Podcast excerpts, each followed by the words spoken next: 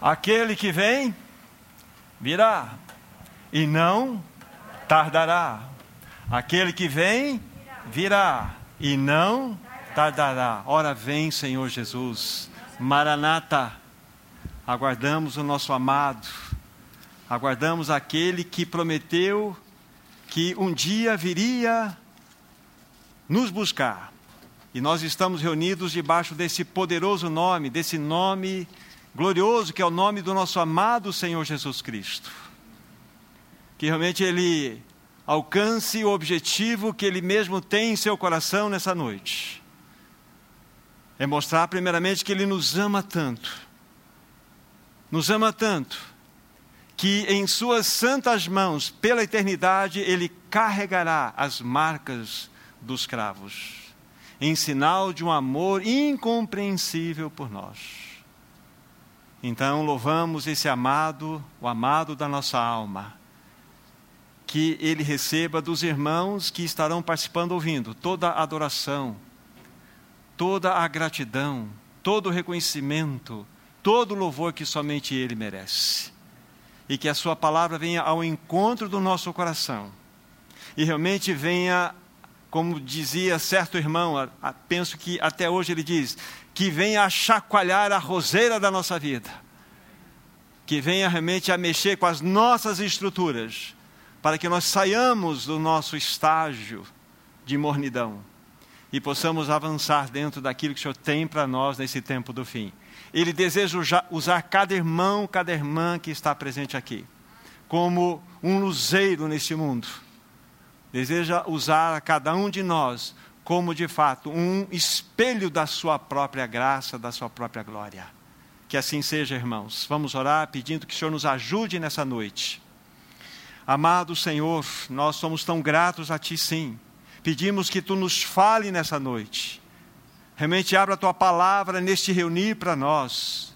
Realmente venha dilatar o nosso entendimento para que compreendamos que nós estamos vivendo em tempos, em tempos difíceis, em tempos trabalhosos. Desperta o teu povo do sono, amado Senhor. Prepara-nos para aquele glorioso encontro. O glorioso encontro contigo mesmo quando tu vieres buscar aos seus. Ajuda-nos a viver nesse tempo do fim em santo procedimento e piedade. Em teu nome, Jesus, nós oramos para a glória de Deus Pai. Aquele que vem, virá, não tardará. Essa aí é a expressão do encargo que nós temos para estar compartilhando com os amados nessa noite.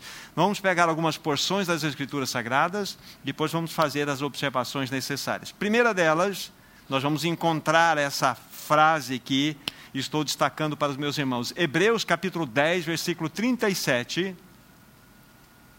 Hebreus 10, verso 37 sobre a segunda vinda de Cristo, né, ou a volta de Cristo, nós temos mais de 350 menções das Escrituras Sagradas.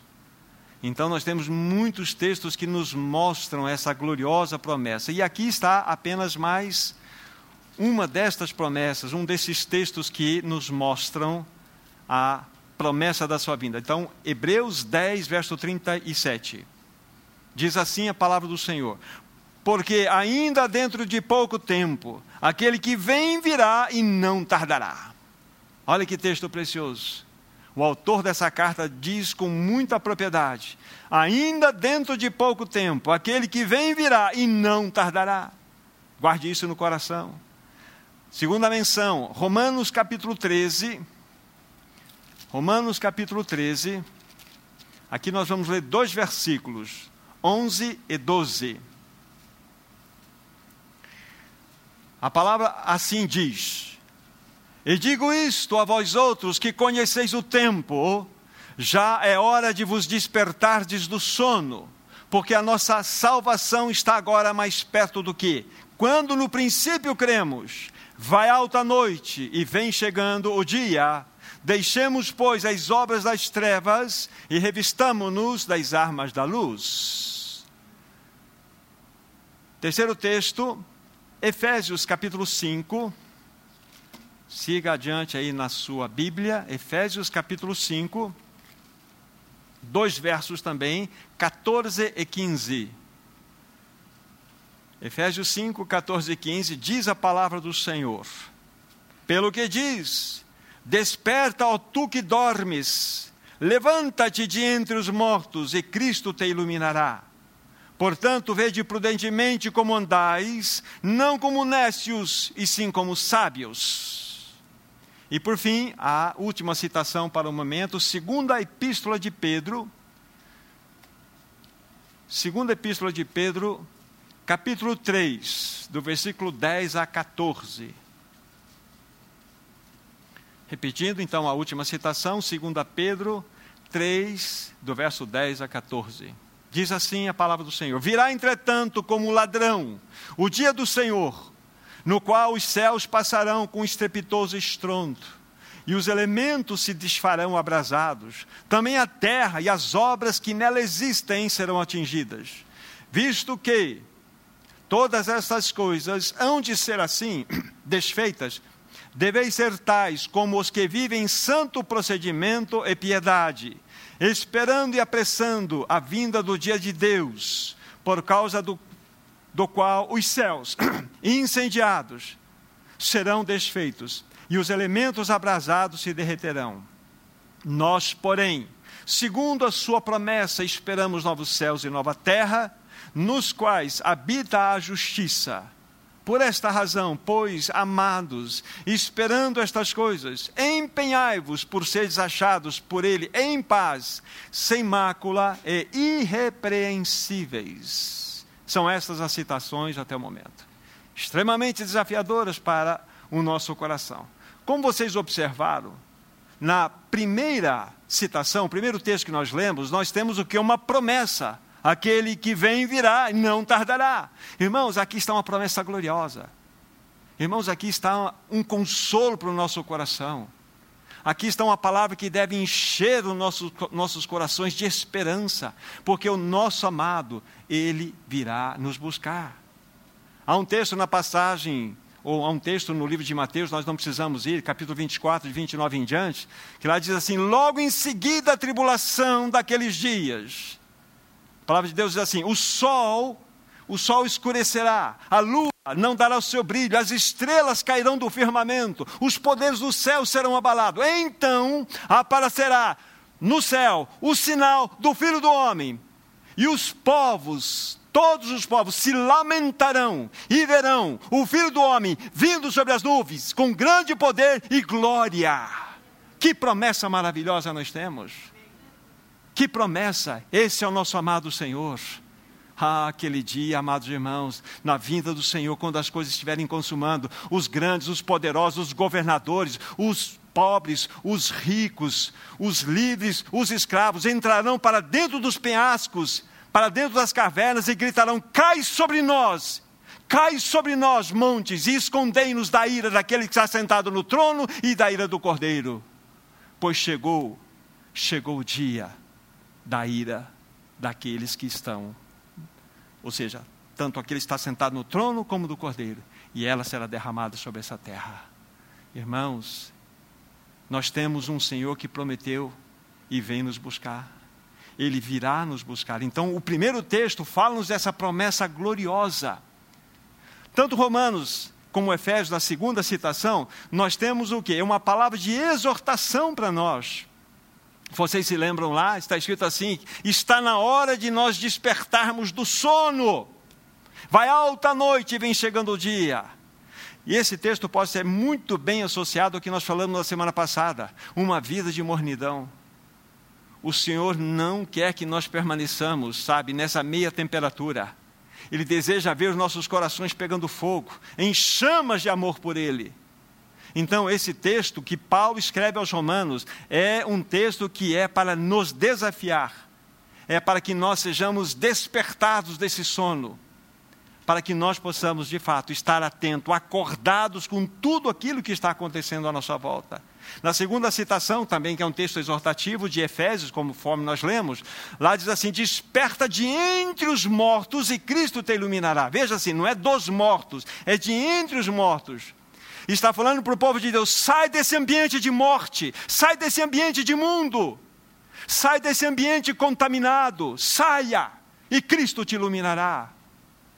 Vede prudentemente como andais, como não como néscios, mas remindo o tempo, porque os dias são maus.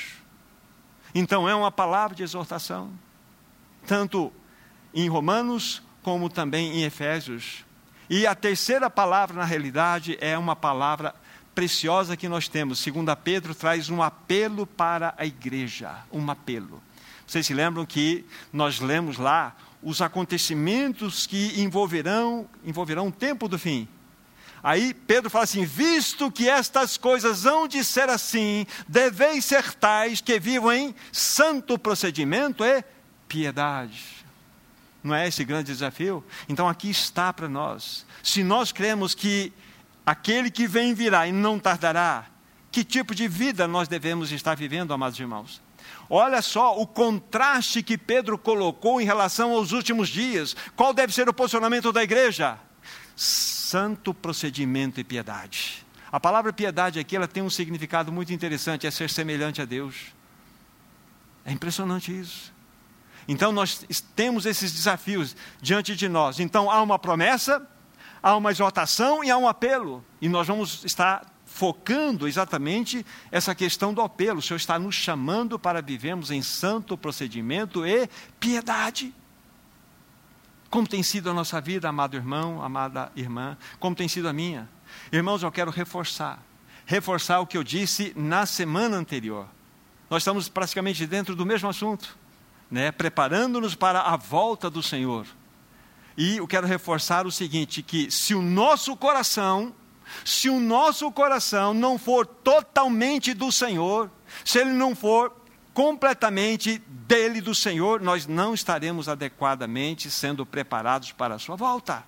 Amados irmãos, nosso coração, eu falo a partir de mim, não estou apontando aqui, nosso coração é dividido. Nosso coração tem outros amores. Nosso coração tem compromissos com esse mundo. Devemos reconhecer, conforme nós oramos na semana passada, nós não estamos sendo fiéis ao nosso amado Senhor. Nós somos fiéis, mas nem tanto fiéis. Nós temos um coração dividido e o Senhor precisa trabalhar conosco essa realidade. Então eu insisto, amados irmãos, que a necessidade maior que nós temos nesse tempo do fim é que o nosso coração seja completamente, integralmente entregue ao Senhor. Nós devemos nos oferecer com inteireza de coração ao Senhor, não pela metade. Ele não vai aceitar ainda que você chega àquela cifra maravilhosa de 99% de entrega. Ele fala assim: não, mas eu não negocio, eu te quero completamente. E o primeiro caminho para que nós possamos, de fato, alcançar esse alvo, alcançar essa realidade, essa meta, é reconhecer, Senhor, tu bem sabes que o meu coração tem muitos amores. Mas me ajuda, Senhor, me ajuda a livrar desses amores que tanto cativam o meu coração. Querido irmão, querida irmã, o que, que o Senhor está buscando nessa sala aqui agora, entre os amados irmãos? O que ele está buscando? Sabedoria? Conhecimento? Talentos? Buscando um coração disposto. Ele está olhando para cada um de nós e está vendo: opa, achei um coração ali.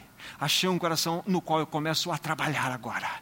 Eu achei um coração que está disposto a, de fato, abrir-se para que eu possa fazer a minha obra. É isso que Ele está procurando aqui no nosso meio. É isso que o Senhor está procurando no meio do seu povo. Um coração. Todos os nossos talentos, por mais maravilhosos que eles possam ser, se eles não passarem pela cruz, eles não poderão ser utilizados para o reino. Nós podemos ter pessoas que têm uma capacidade vamos dizer assim, expressante de comunicação, mas o fato dele ser um bom comunicador não significa que ele pode ser um pregador. Essa comunicação precisa passar pela cruz. Nós temos irmãos que têm que vieram de um contexto do mundo que eram habilidosíssimos instrumentos, mas não é por isso que ele estará habilitado a servir ao Senhor. Tem que passar pela cruz, para que o Senhor diz assim: siga, espere. Então é assim que funciona. Então o Senhor quer o nosso coração. E para que isso seja uma realidade em qualquer esfera, Senhor, aqui está o meu coração diante de ti. É isso que o Senhor deseja. Nós precisamos compreender isso, que o Senhor deseja nos completamente rendidos a Ele. Vai falando no teu coração, Senhor, eu quero. O Senhor sabe que eu não consigo, mas eu desejo, eu quero isso, Senhor. Ajuda-me com a minha fraqueza, livra-me dos meus amores que tanto cativam o meu coração. O Senhor deseja que o nosso coração seja plenamente consagrado a Ele. Consagrado a Ele. Eu fico pensando comigo mesmo: que medo eu tenho de me entregar na mão do meu Senhor?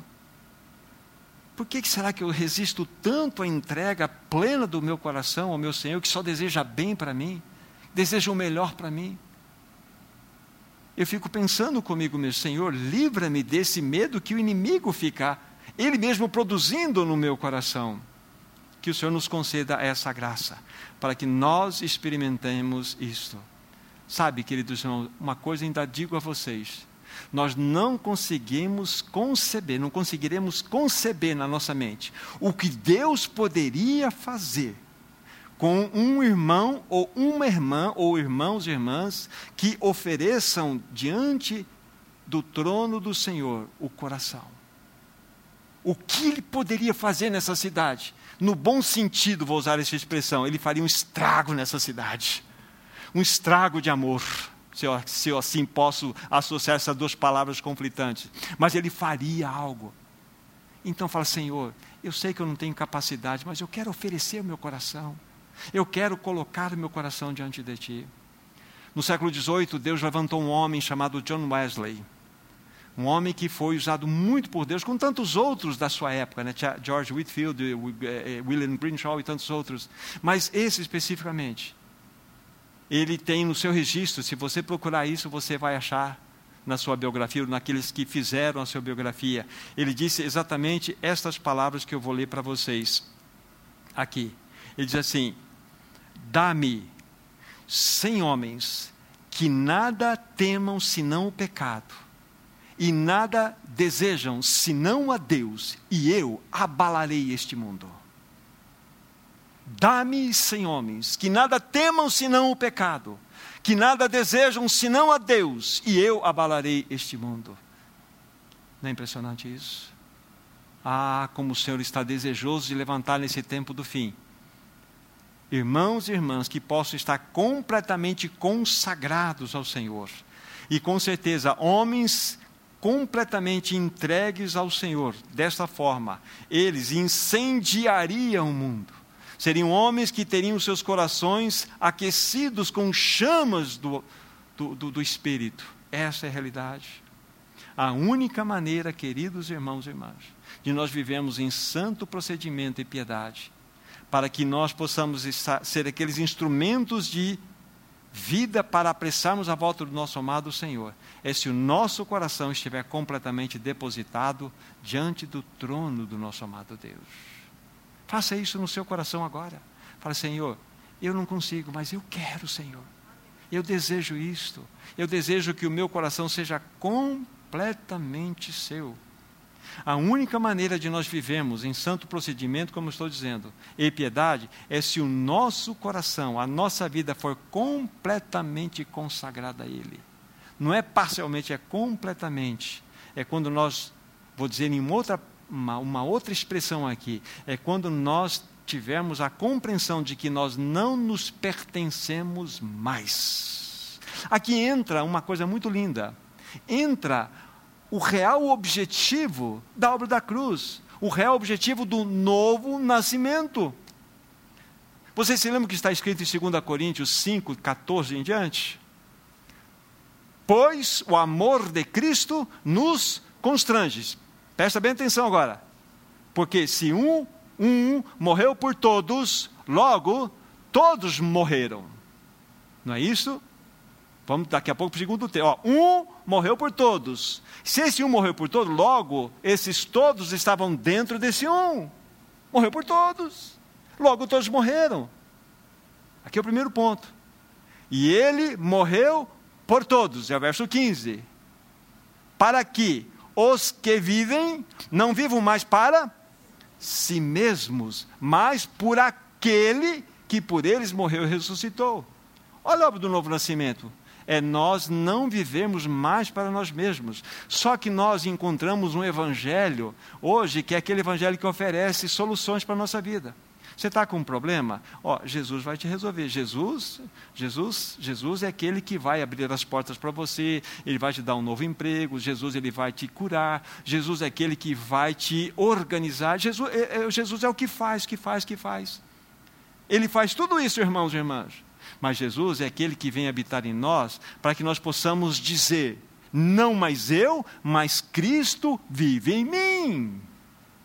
Isso é o novo nascimento é uma substituição de vida. E quando essa vida está em nós, nós devemos então viver por ela. E na medida em que nós compreendemos esse fato maravilhoso de não pertencemos mais a nós mesmos, fica mais adequado ou facilmente compreendido por nós o que significa viver em santo procedimento em piedade. Você vai viver segundo um modelo que agrada o nosso coração, o coração do nosso amado Senhor. Assim. Aí o versículo 17, saltando um, diz lá, né? Se alguém está em Cristo, nova criatura é. As coisas velhas já passaram, tudo se fez novo. Estamos em Cristo, dentro de Cristo, você é uma nova criatura.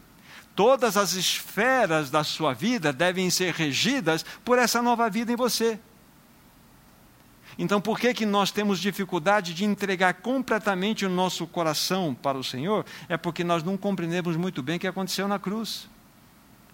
Irmãos, quando nós nos entregamos a Cristo, quando nós aceitamos a Cristo, quando nós o recebemos, aconteceu isso. Bruno, você foi crucificado em Cristo, o velho Bruno morreu mas ele precisa ser mantido nesta cruz constantemente para que a vida de Cristo em você sempre possa fluir. Você está em Cristo. Você não se pertence mais. A Bíblia não precisa ir lá, daqui a pouco vocês vão abrir texto comigo, mas nesse momento vocês não precisam. Quando vocês pegam, por exemplo, assim a carta de 1 Coríntios 6:20, lá está escrito assim: "Pois fostes comprados por preço". Glorificai, pois, a Deus no vosso corpo. Você foi comprado por preço. Então, uma outra informação: se você foi comprado, então quem comprou você tem todos os direitos sobre você. Ele comprou você. Você não é seu, você é algo de uma de compra. Mas o Senhor é tão maravilhoso, tão maravilhoso, que apesar de ter comprado você e a mim, ele não vai nos obrigar a segui-lo ele vai convidar: se alguém quer vir após mim. Não é lindo esse Senhor? A si mesmo se negue, tome a sua cruz e venha após mim. Apesar dele ter feito uma obra maravilhosa, gloriosa naquela cruz, ele nunca vai nos espetar para que nós o sigamos, ele vai nos convidar. Esse é o teu Senhor. Então, quando nós estamos falando aqui dentro daquela, daquela promessa, daquela exortação, e daquele apelo que a palavra de Deus faz para nós, para que nós vivamos uma vida de santidade, uma vida de santo procedimento e piedade, nós devemos compreender exatamente a base, o fundamento do novo nascimento.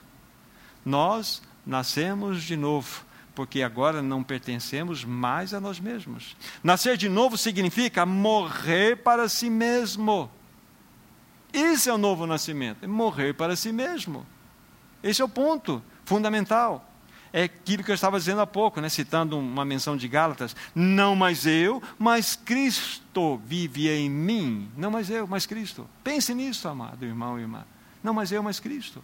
E se é Ele em mim, significa que somente os interesses dele é que precisam estar em destaque na minha jornada. Só que nós somos um povo dividido. Temos um coração ainda não completamente ganho pelo Senhor. O meu coração, querido irmão, querida irmã, precisa estar completamente rendido ao Senhor. Completamente. Eu sei que nenhum de nós aqui, falo por mim, pode dizer isso ainda.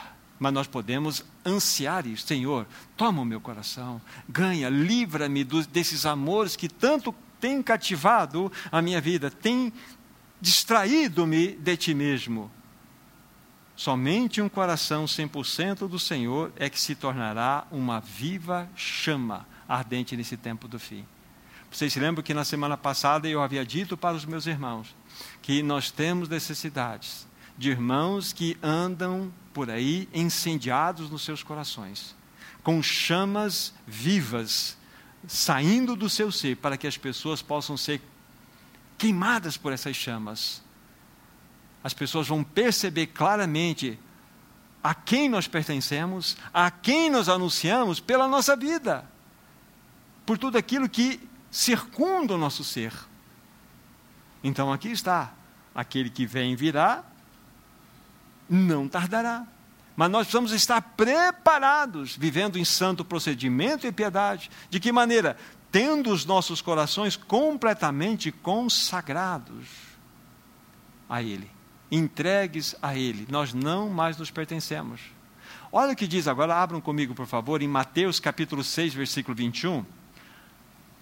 A partir daí eu vou levantar uma pergunta para todos nós novamente. Mateus 6, 21, dentro daquele discurso que Jesus estava fazendo, né? O discurso lá no Sermão do Monte. 6, 21 de Mateus diz assim: Porque onde está o teu tesouro, aí estará também o teu coração. Onde está o teu tesouro? Onde estiver o teu, teu tesouro, aí estará o teu coração. É bem isso. É bem isso. O que se destaca na nossa vida é exatamente aquilo que nós damos valor é aquilo que nós elegemos como a prioridade da nossa existência. Aqui está o meu tesouro, aqui está o meu coração. Claramente isso. Onde está o meu tesouro? Faço essa pergunta a mim. Porque Jesus, por que Jesus não é o meu tesouro maior? Essa é a grande pergunta que eu faço a mim mesmo. É porque há o que em mim? É porque há um um conflito de interesses, há uma concorrência no meu coração.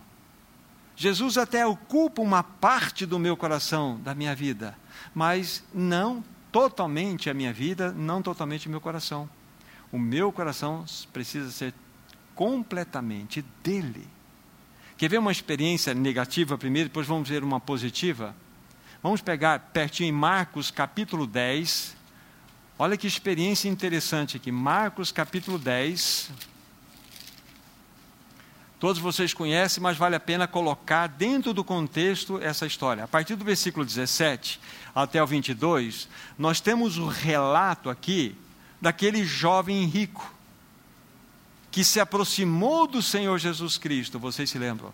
E ele faz uma pergunta: Que farei para herdar a vida eterna? Que farei para herdar a vida eterna?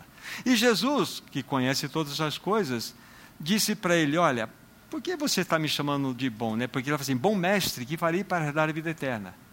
Aí Jesus fala assim: Por que me chamas bom? Bom é um só que é Deus. Aí na sequência, Jesus diz assim: Você sabe os mandamentos. Né? Estou no versículo 19. Não matarás, não adulterarás, não furtarás, não dirás falso testemunho, não defraudarás ninguém, honra teu pai e tua mãe.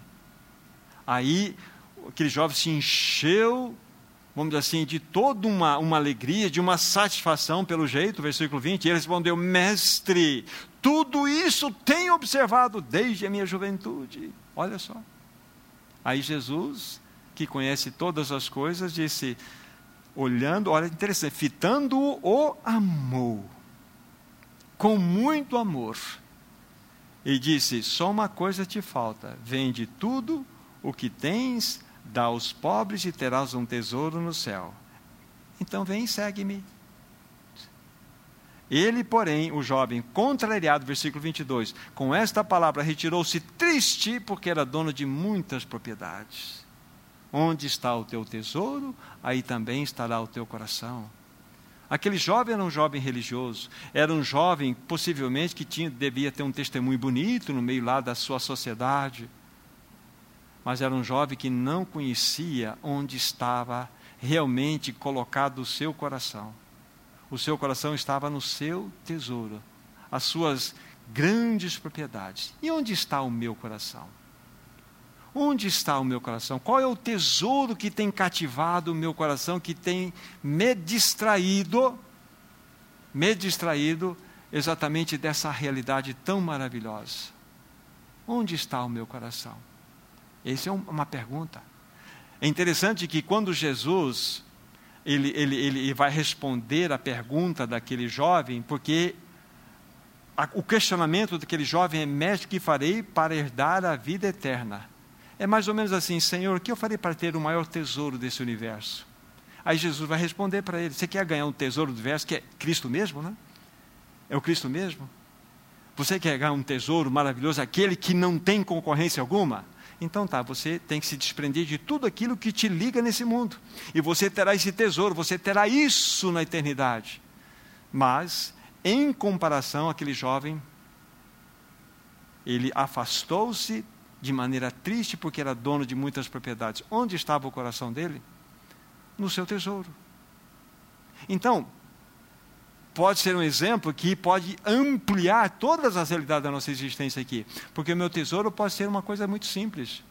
O meu tesouro pode ser um, um pequeno imóvel, um pequeno um carro, pode ser uma família, pode ser alguma coisa que me cativa. Onde está o meu tesouro? Porque eu tenho certeza que quando encontrar esse lugar, esse tesouro, você vai ver ali que teu coração está depositado em reverência a esse tesouro. É um concorrente Irmãos e irmãs, o Senhor tem nos chamado para uma vida completamente livre deste mundo. Tenho falado para vocês, e não canso de repetir, isso foi trabalhado com mais detalhes em, em alguns momentos anteriores, quando nós falamos aqui sobre a questão que o tempo se abrevia. A Bíblia fala que nós devemos, como cristãos, ser os melhores funcionários, os melhores patrões, devemos ser os melhores estudantes, os melhores professores, as melhores empregadas domésticas, os melhores vendedores de pipoca, nós devemos ser os melhores. Porém, as nossas raízes não devem estar aqui. Somos melhores para a glória do nosso amado Senhor, mas nós não temos compromisso com esse mundo, porque quando a situação, a trombeta tocar, nós estamos desprendidos. Então seja o melhor, sabendo que você não tem raiz desse mundo. Nós vivemos para a glória de Deus, para a glória do nosso amado Senhor. Então o Senhor tem nos chamado para esta realidade. O Senhor quer ser o dono do nosso coração. Enquanto eu ainda me constituir como dono do meu coração, Infelizmente, eu vou viver uma vida de aparência, eu vou viver uma vida superficial, vou viver uma vida religiosa, até mesmo uma vida hipócrita e vida dividida. Porque é impossível servir ao Senhor com um coração em duplicidade.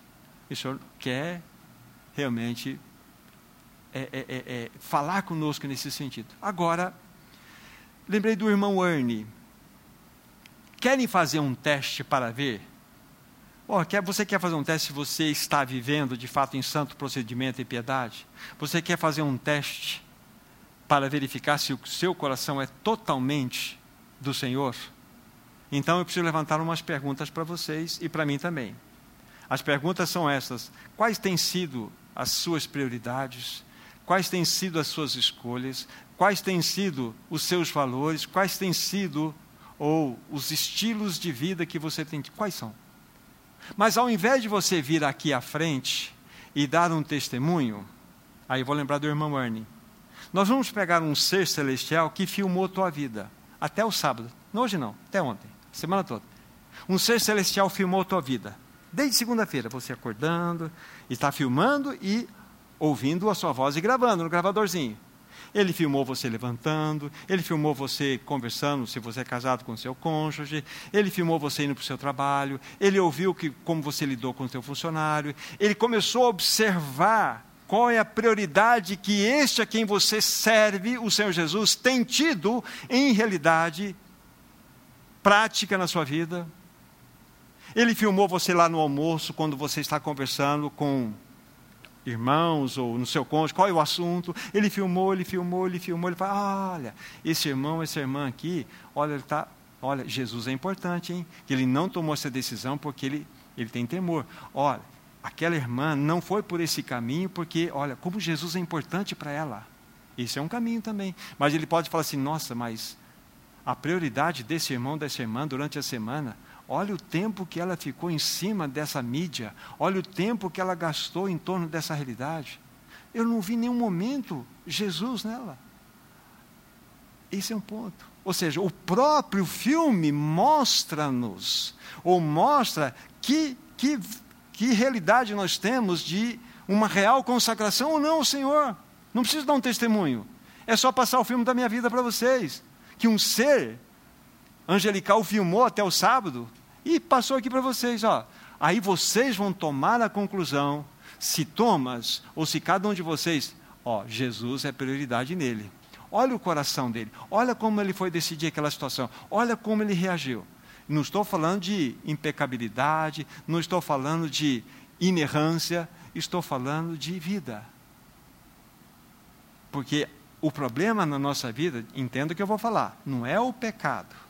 O problema é nós permanecermos no pecado. O problema, o pecado, infelizmente, quase que faz parte da nossa existência. Mas nós temos o quê? Um local, um lugar seguro, a provisão bendita do sangue de Cristo. Perdão, perdão, Senhor, eu tenho pecado contra ti, contra o meu irmão, contra a minha irmã, contra a minha família, contra a minha esposa. Eu, Senhor, me perdoa. É assim.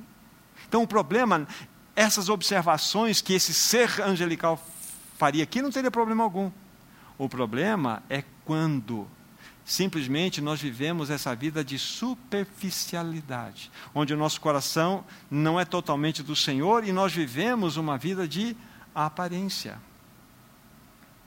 uma coisa importante. Dentro desse contexto, para finalizar essa historieta que eu levantei para vocês aqui, nós somos o que fazemos e não o que falamos.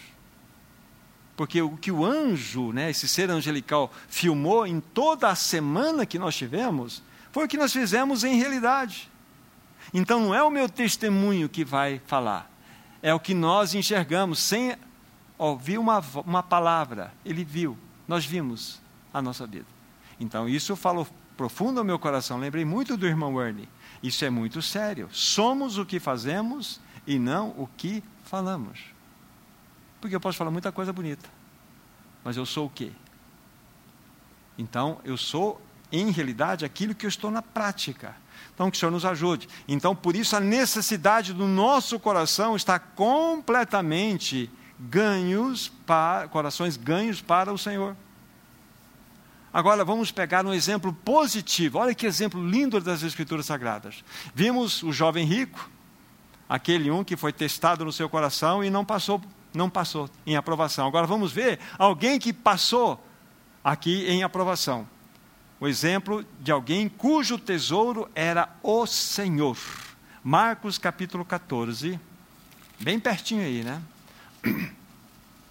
Marcos 14, do versículo 3 a 9. Olha que texto maravilhoso.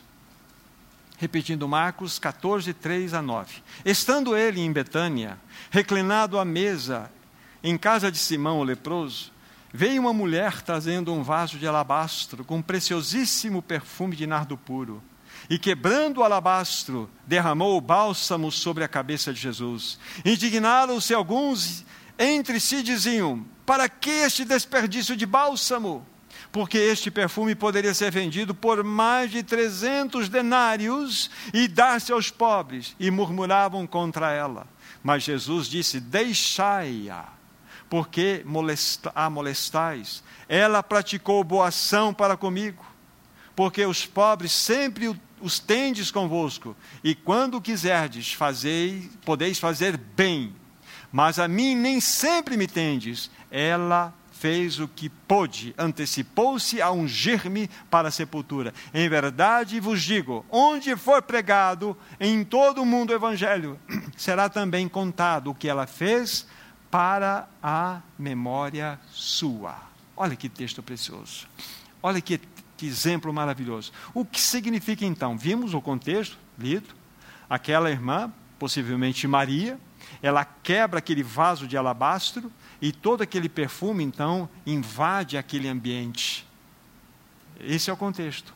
Agora, a pergunta que eu levanto: o que significa quebrar o alabastro?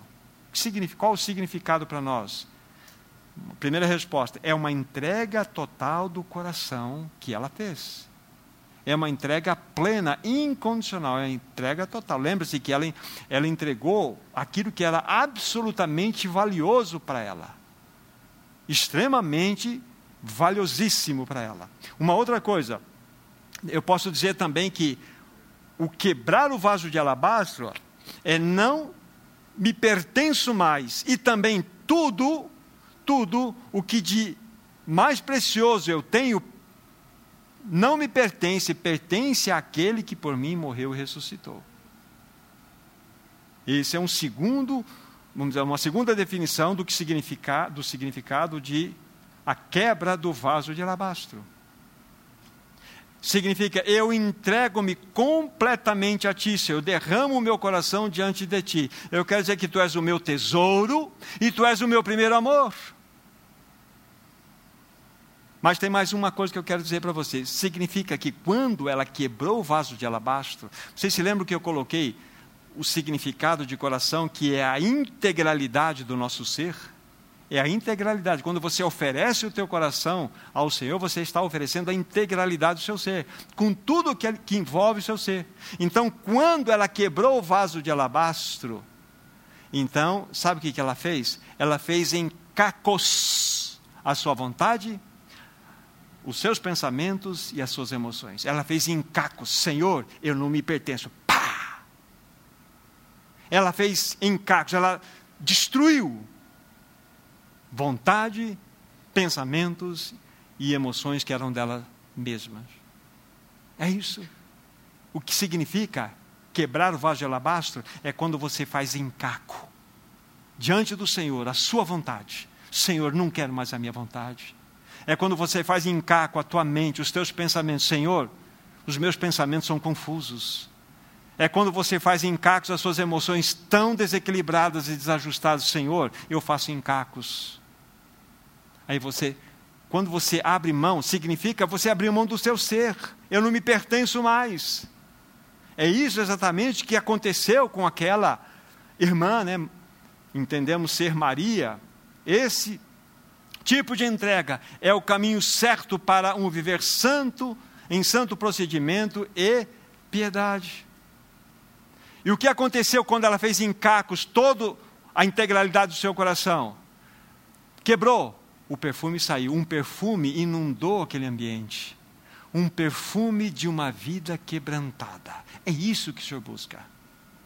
Uma vida completamente quebrantada é uma vida que vai manifestar, vai expressar, vai fazer com que expanda a partir de si um perfume que não pertence a ela. E esse perfume só é possível quando nós quebrarmos o nosso vaso de alabastro, o nosso coração diante do Senhor. Vamos fazer encacos. Tudo aquilo que nos faz mal é quando o nosso eu está no centro. Vocês se lembram que eu chamei na semana passada, né, que nós temos um grande leviatã, é um monstro o mais terrível inimigo que faz parte da nossa existência. Querem saber? Olhe para o espelho. É o nosso eu. Esse Leviatã que precisa de um lugar único capaz de aniquilá-lo cruz. Constantemente. Cruz, cruz, cruz. Então, o que significa esse quebrar o vaso de alabastro? É quando você derrama, você entrega o teu coração na integralidade para o seu Senhor. E isto, como eu estava dizendo, é um caminho certo para que, em realidade, transforme esta oferta sua numa vida de santo procedimento e piedade. Isso vai reverberar lá fora, no seu testemunho. Isso é maravilhoso. Este é o perfume produzido, queridos irmãos e irmãs, quando nós quebramos o nosso vaso de alabastro, quando o nosso coração é totalmente entregue diante do Senhor onde nós não somos mais donos de nós mesmos, onde é feito cacos tudo aquilo que é a integralidade do nosso ser. E a pergunta que eu faço, hoje, o nosso testemunho de vida sobe um aroma suave às narinas de Deus ou sobe como uma fumaça ardida nos olhos dele? Isso é uma pergunta.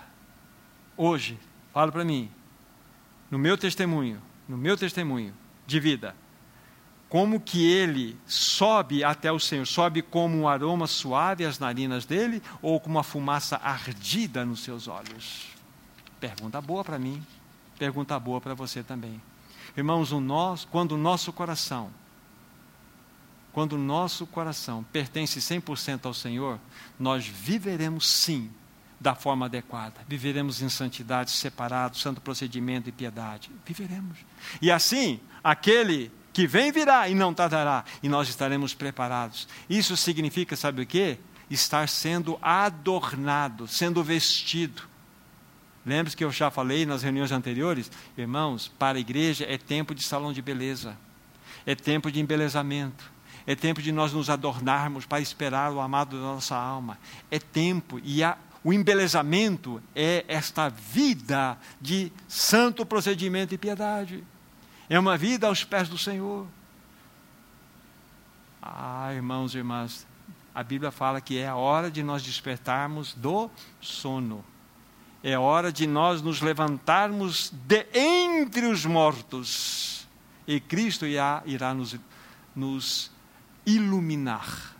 Porque nós nos misturamos, nos mesclamos com esse mundo caído. Que o Senhor nos ajude voltando àquele pensamento, né? O coração daquela irmã de Maria era plenamente do seu Senhor. Quando ela quebrou o seu vaso de alabastro, toda aquela casa foi inundada por um perfume maravilhoso, um perfume preciosíssimo.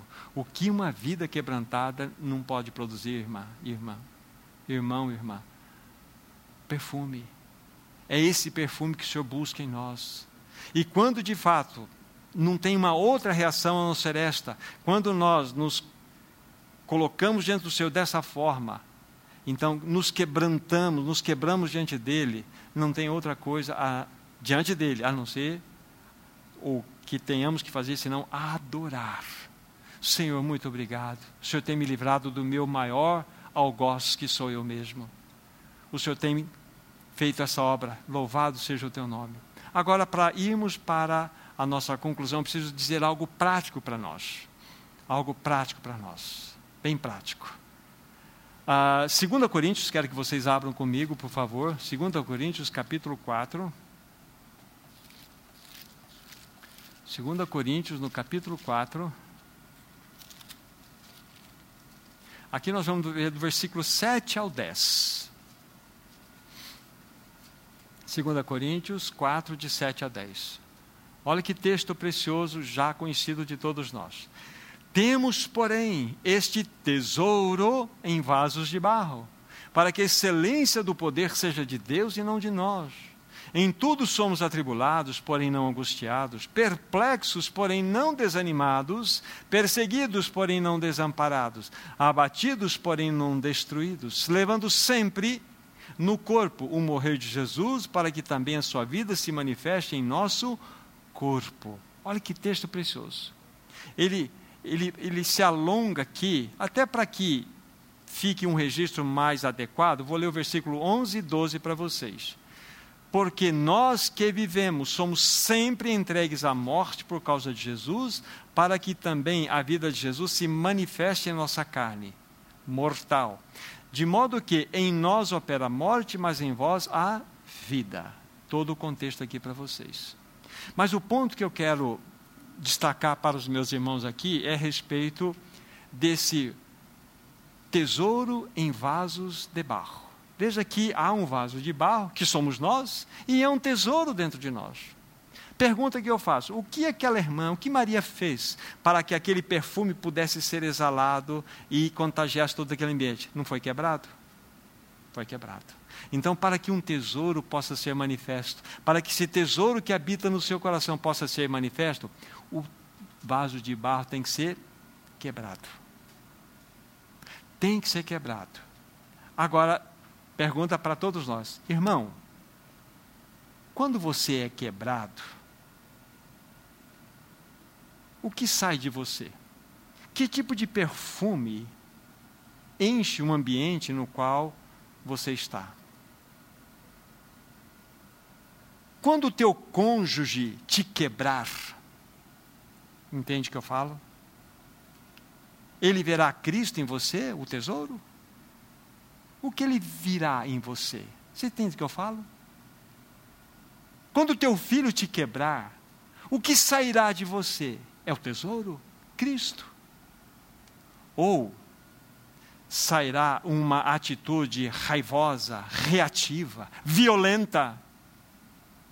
Não é sério isto? Porque nós só seremos conhecidos quando seramos, formos quebrados. E quem vai nos quebrar? Normalmente ou imediatamente próximo.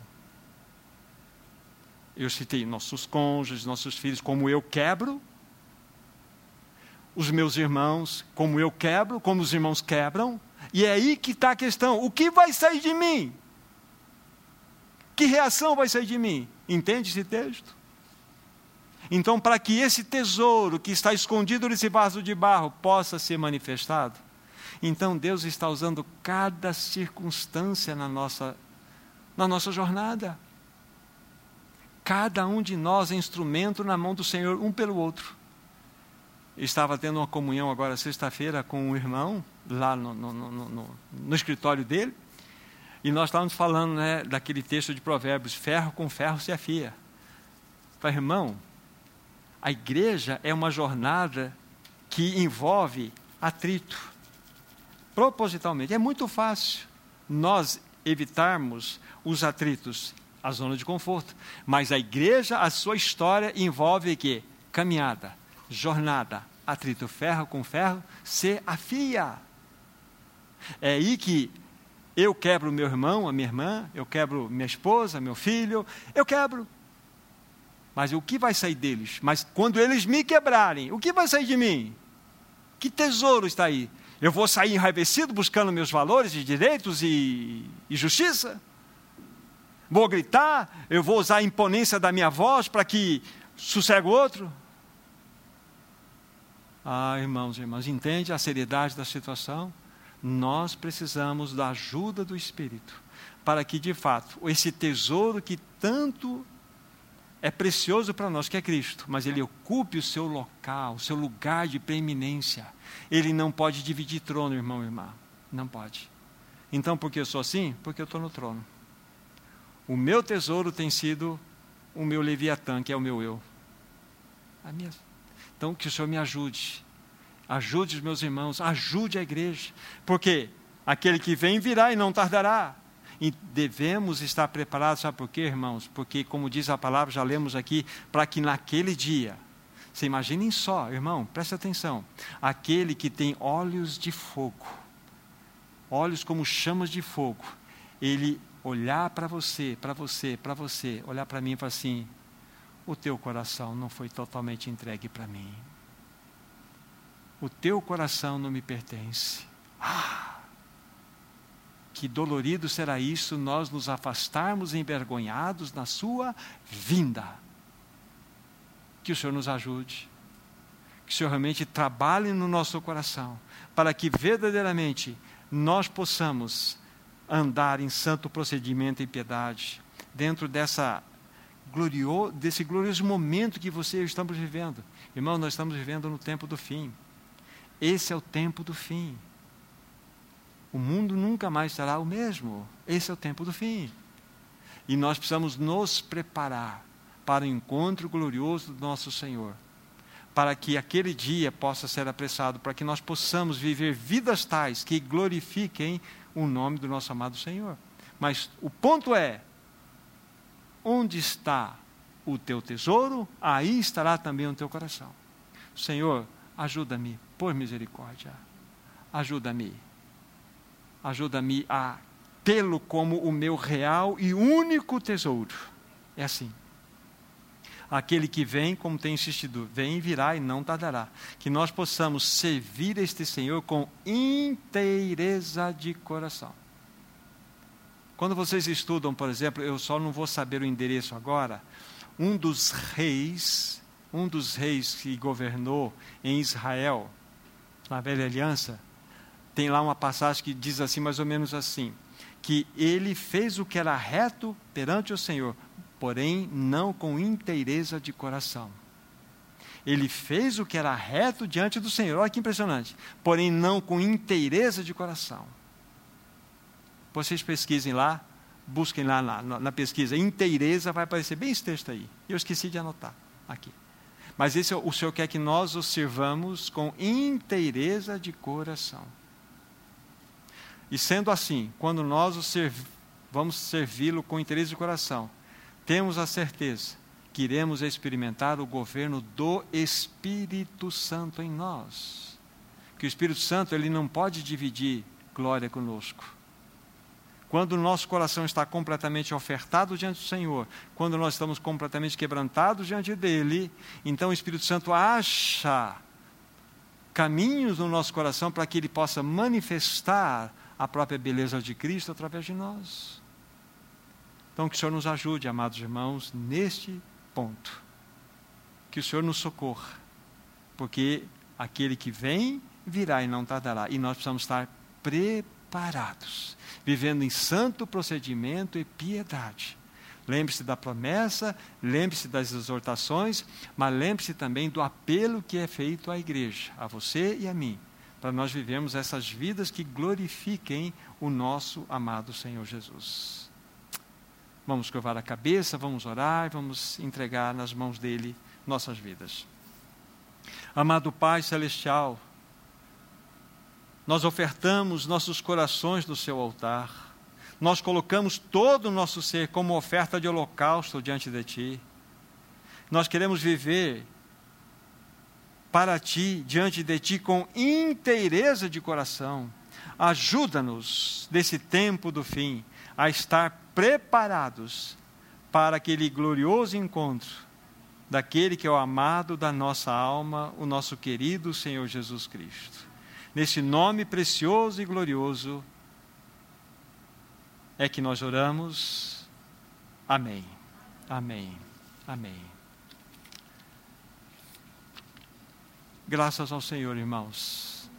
Graças ao Senhor. Que a palavra continue a falar no seu coração. Continue a trazer luz na nossa vida. E nós possamos experimentar essa realidade de uma total consagração, de uma entrega inteira dos nossos corações a Ele.